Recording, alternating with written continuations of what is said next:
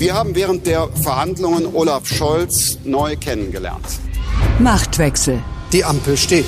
Wer regiert Deutschland? Wir sind jetzt gezwungen, Politik anders zu denken. Das beginnt gerade schon in diesem Moment. Das ist jetzt das vierte Mal, dass ein Sozialdemokrat Kanzler der Bundesrepublik wird. Machtwechsel. Mit Dagmar Rosenfeld und Robin Alexander.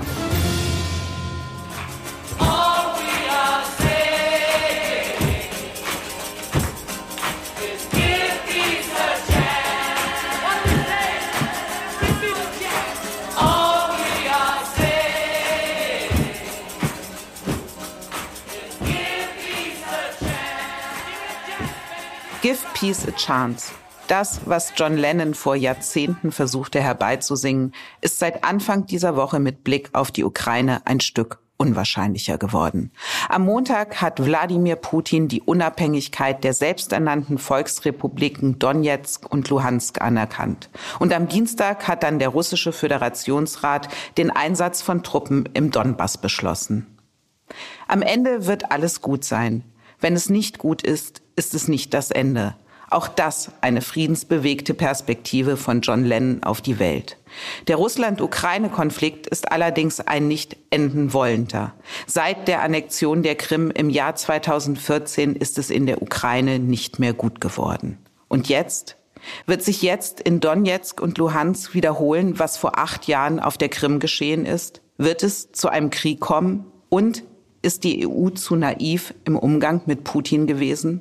Darüber sprechen Robin und ich in dieser Folge von Machtwechsel. Außerdem geht es um eine SMS, die Olaf Scholz während seines Putin-Besuchs bekommen hat.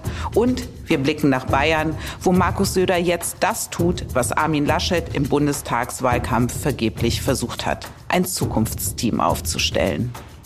Meine Damen und Herren, seit mehr als einem Jahr erleben wir nun in der Ukraine-Krise dass die Grundlagen der europäischen Friedensordnung keineswegs selbstverständlich sind. Denn Russlands Vorgehen, erst auf der Krim, dann in der Ostukraine, hat diese Grundlagen unseres Zusammenlebens in Europa verletzt. Die territoriale Integrität der Ukraine wird ebenso missachtet wie ihre staatliche Souveränität. Das Völkerrecht wird gebrochen. Ein Satz von Angela Merkel, der die Situation dieser Tage sehr treffend beschreibt. Gefallen ist dieser Satz allerdings vor sieben Jahren auf der Sicherheitskonferenz in München am 7. Februar 2015. Robin, an Erkenntnis, was das Vorgehen Russlands angeht, hat es offenbar nie gemangelt. Aber mit Blick auf die heutige Situation, sind denn aus den richtigen Erkenntnissen die falschen Konsequenzen gezogen worden? Rückwirkend muss man, glaube ich, sagen, ja. Und äh, da darf man nicht überheblich sein, weil das äh, hinterher ist man immer schlauer, aber ich glaube, an der Erkenntnis führt kein Weg vorbei. Mit dieser Rede von Wladimir Putin, wo er ja der Ukraine das Existenzrecht eigentlich im Prinzip abspricht, wo er nicht zurückgeht, wie man immer dachte, auf die Friedensordnung von 1998 oder die Friedensordnung nach dem Fall der Mauer, sondern er geht zurück auf 1917, also auf die Gründungsphase der Sowjetunion. Wenn man das alles bedenkt, dann muss man sagen, historisch ist die Russlandpolitik Deutschlands, die von Angela Merkel und Frank-Walter Steinmeier geprägt wurde, gescheitert. Was das Scheitern angeht, also auch schon damals in den Jahren 2014 und 2015 ist über Waffenlieferungen in die Ukraine debattiert worden. Und schon damals hat die Bundesregierung Waffenlieferungen abgelehnt. Manche, so hat es der damalige Außenminister Frank-Walter Steinmeier formuliert, halten Waffenlieferungen an die Ukraine eine Art gezielter Gegeneskalation für einen gangbaren, ja sogar notwendigen Weg. Ich halte das nicht nur für hochriskant, sondern für kontraproduktiv. Soweit das Steinmeier-Zitat.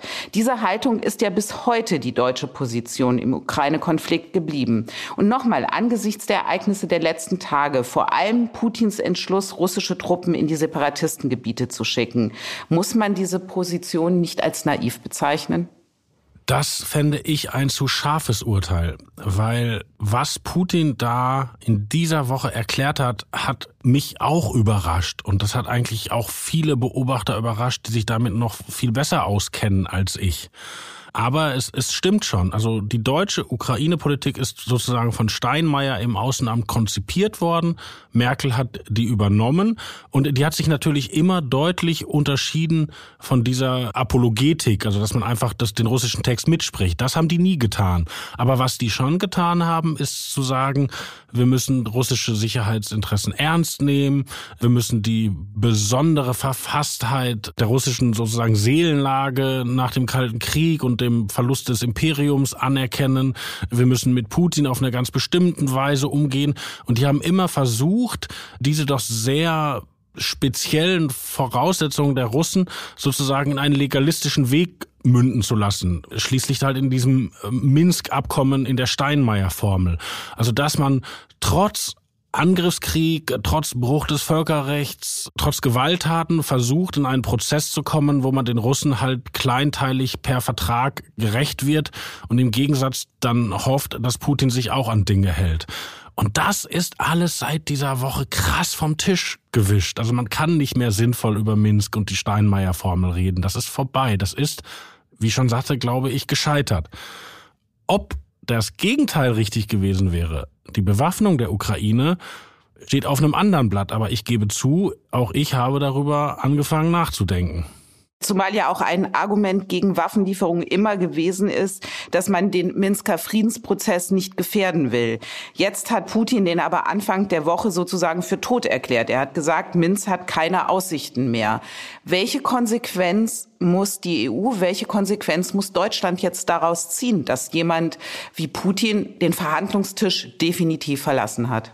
Politikberatung überfordert mich und Geopolitikberatung schon gar. Aber was ich wägen würde, ist, als damals zum ersten Mal diese Gebiete in der Ostukraine besetzt wurden, da hat das ja vor allen Dingen der verstorbene US-Senator John McCain gefordert, die Ukraine flächendeckend zu bewaffnen. Aber auch McCain hatte nicht die Illusion, dass die ukrainische Armee der russischen Armee standhalten kann, also dass man das sozusagen gewinnen kann. McCain hatte das Bild, dass die Russen einem langen, harten, zähen Aufstand in der Ukraine gegenüberstehen, der ihnen wahnsinnig viele Menschenleben kostet, aber der Ukraine dann natürlich auch, und der diese Operation für Putin teurer macht. Nun ist John McCain sicherlich aus härterem Holz geschnitzt als ich und vielleicht auch als du, aber das ist natürlich eine Politik, wenn man die betreibt, muss man wirklich hohe, hohe Kosten einkalkulieren. Dies gesagt haben, im Lichte dieser Woche ist natürlich die McCain-Position etwas plausibler geworden. Aber auch unter den, ich sag mal, Russland Falken international war das ja keine Position, die, die durchgängig war. Also jemand zum Beispiel, der wahnsinnig viel von Russland versteht, ist der frühere polnische Außenminister Dzikorski.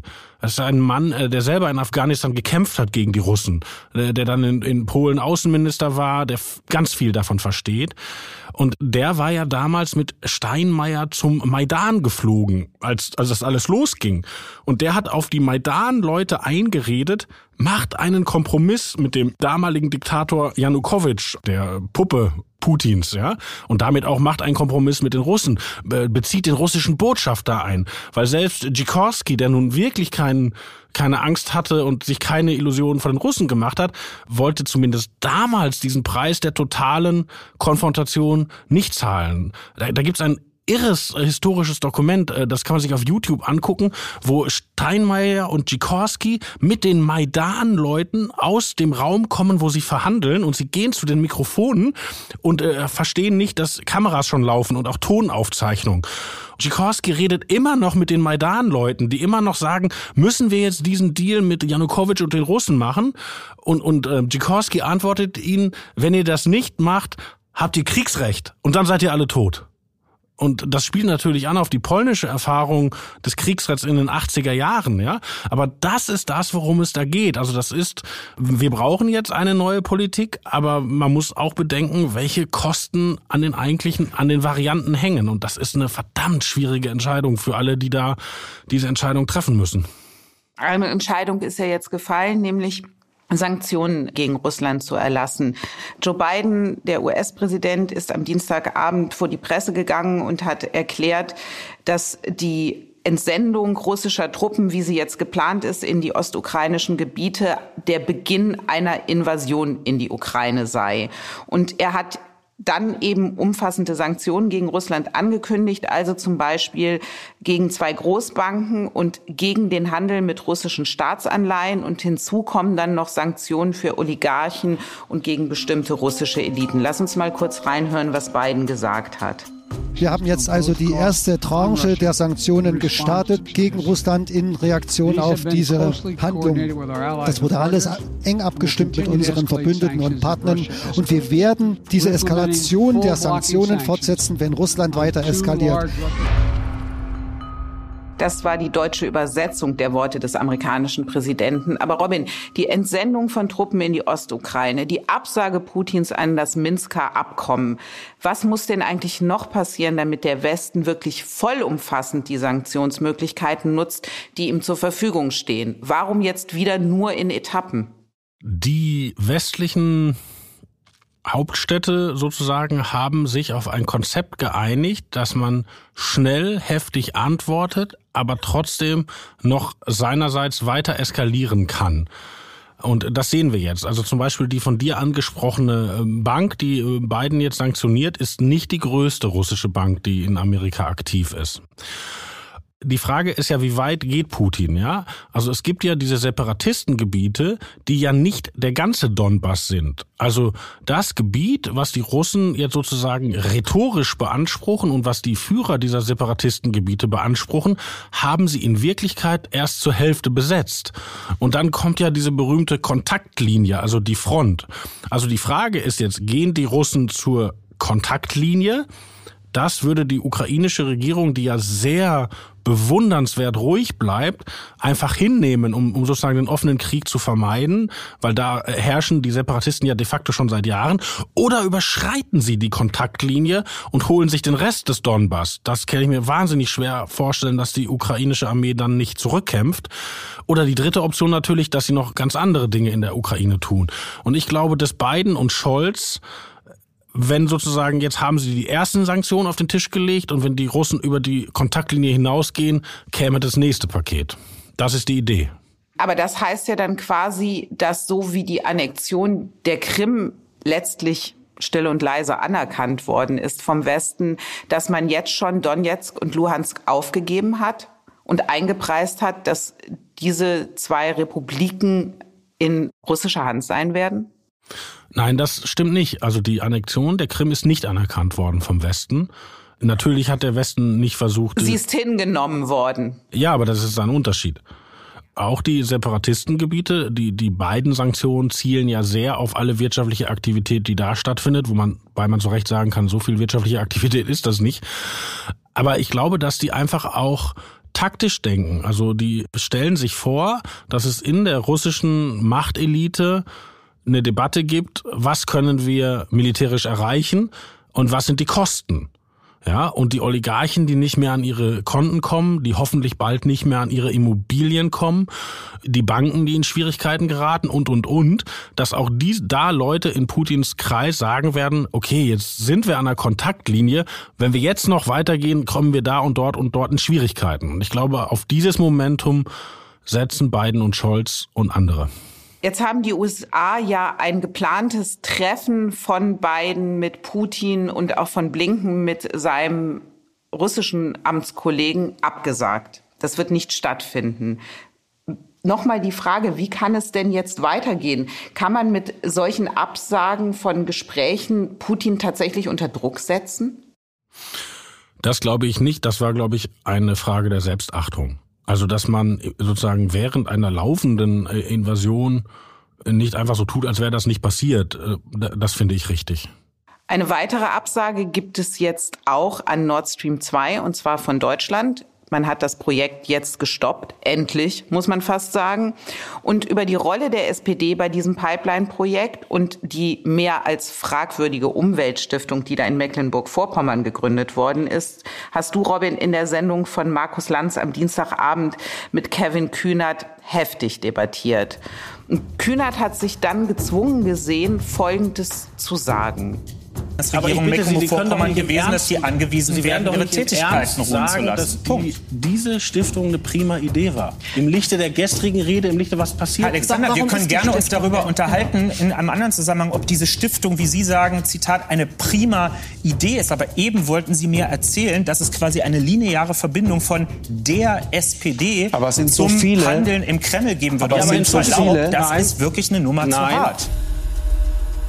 Also es ist hoch hergegangen. Aber der Satz von Kühnert, keine lineare Verbindung von der SPD zum Kreml, sagt dann, dass es hintenrum sehr wohl Verbindungen gegeben hat? Oder wie ist dieser Satz zu verstehen?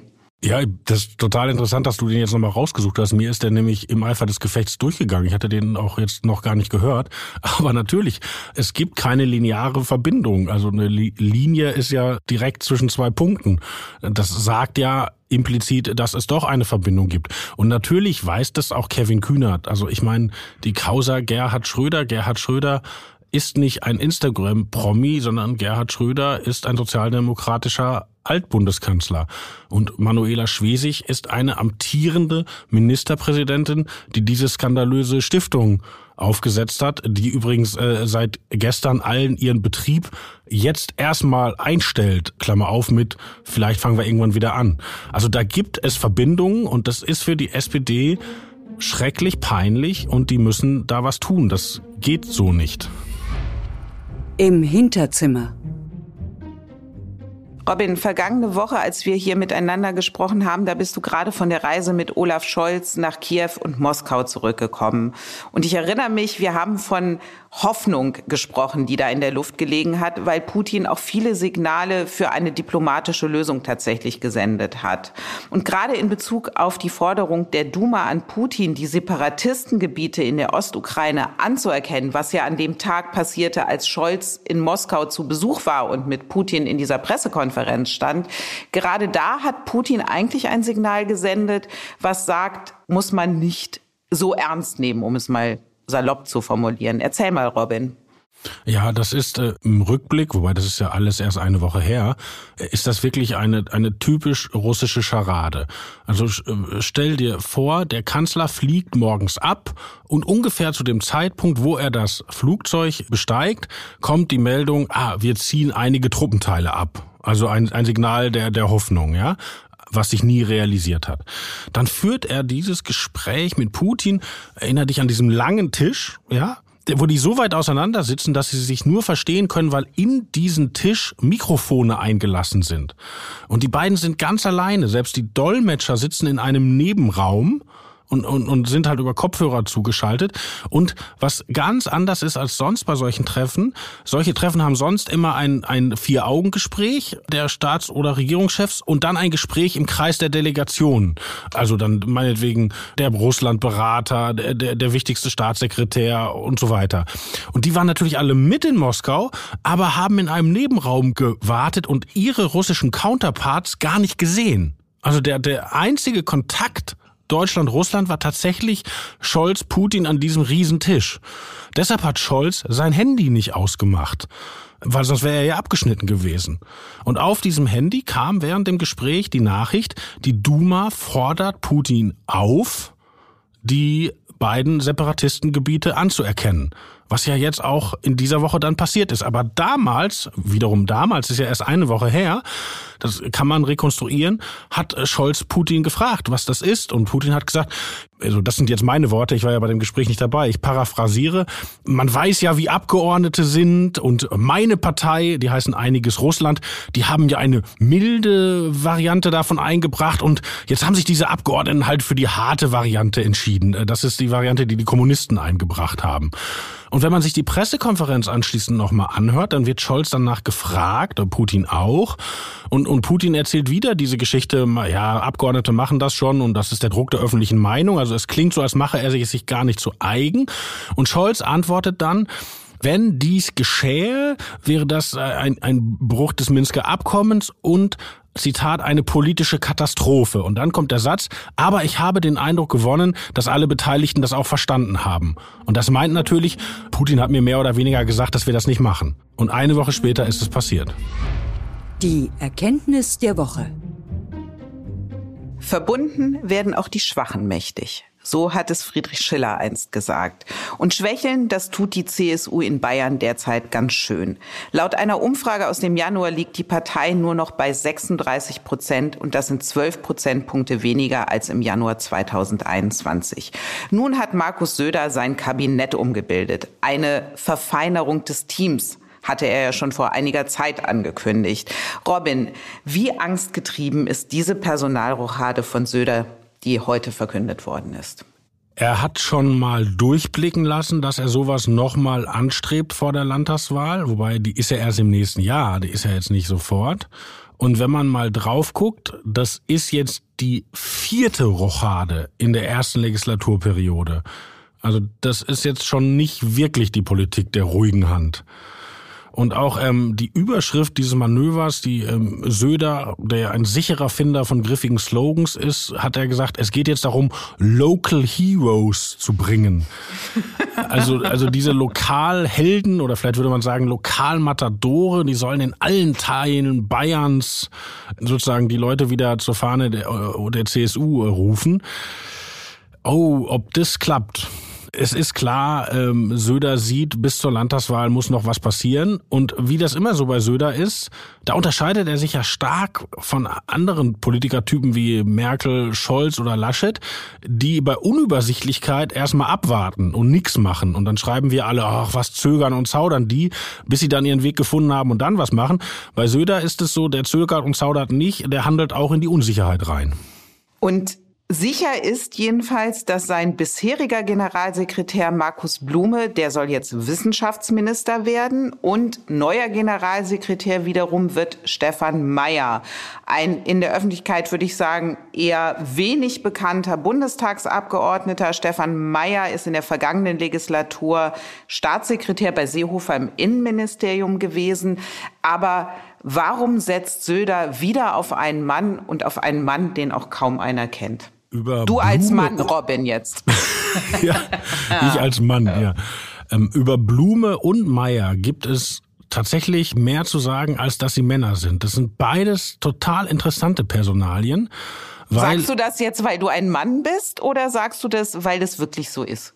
Ich habe ganze Bücher über interessante Frauen geschrieben, Dagmar. Ich nehme jede Woche einen Podcast mit einer interessanten Frau auf.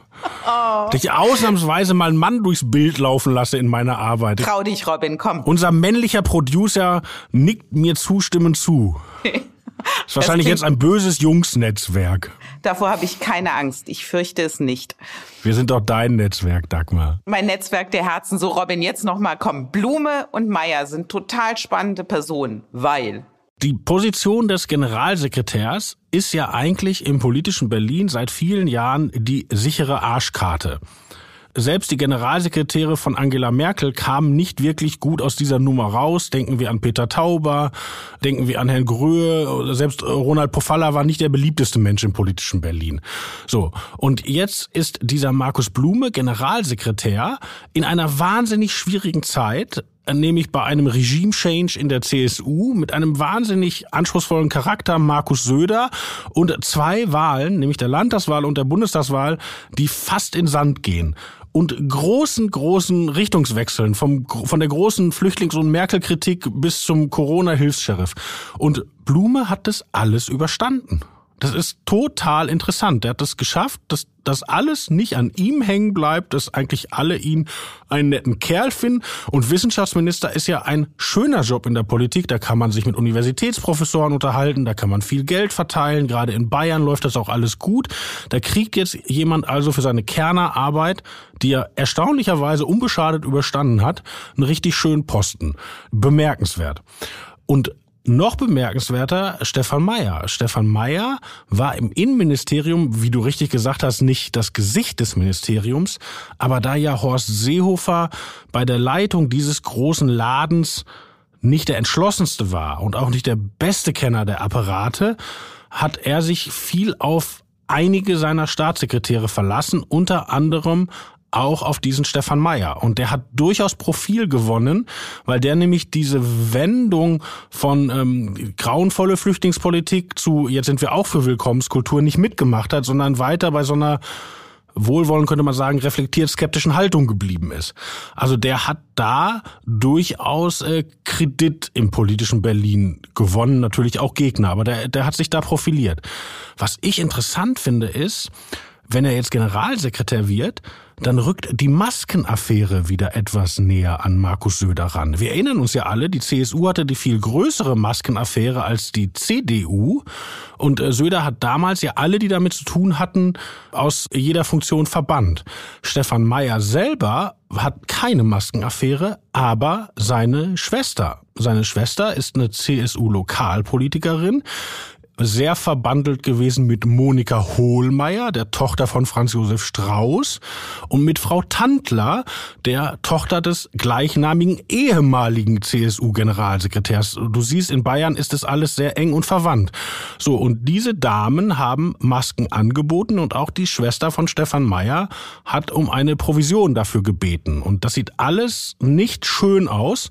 Nun ist natürlich Stefan Meyer so wenig für seine Schwester verantwortlich, äh, wie meine Schwester für diesen Podcast verantwortlich ist.